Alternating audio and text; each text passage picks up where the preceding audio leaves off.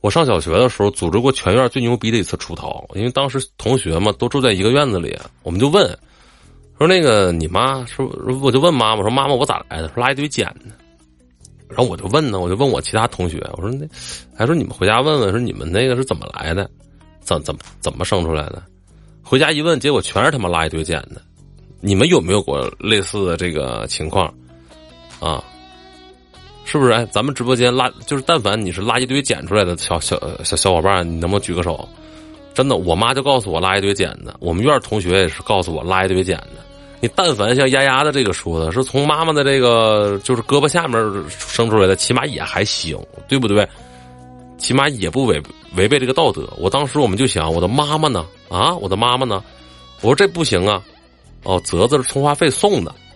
哦，你你这个行。起码人还消费了，我们这直接捡的。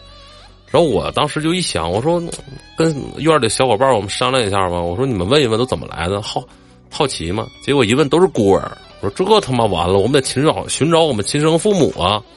我们就化身小蝌蚪，我们就就是我们就直接就出院了。因为小的时候大家不让出院了。你看现在这帮小孩就家长一个盯一个，一个盯一个的。我们小学或者幼儿园的时候，我觉得好像自己就能在外面玩了。我感觉啊，小学一二年级大家自己上学很正常，没人管你，在院里玩，跟家长说一声。但是你要求不出院就行了。但是我从小干了最摇滚的一次事儿，我跟院里的小伙伴们，我们几个人，我说走，咱找妈妈去。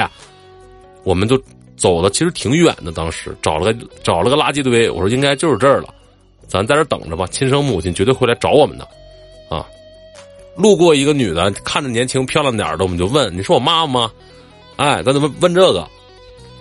这嗯啊，我们就化身小蝌蚪了，我们就找妈妈。路人甲，你是我妈妈吗？对不对？然后就问这个，然后那个，然后那人那个路人甲那姑娘人就说了：“谁家的小孩呸，离我远点看你妈踢不踢你？脏兮兮的。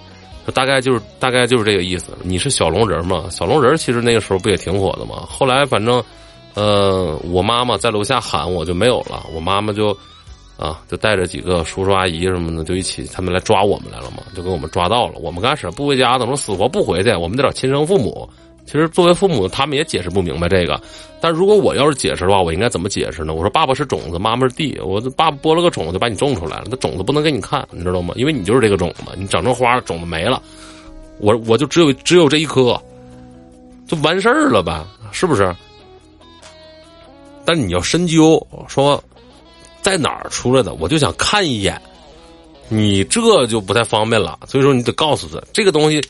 就一定得你十八岁长大之后再看，啊，对不对？就就是你小的小孩小的不能看，看看他给你拽回去了，啊，危险。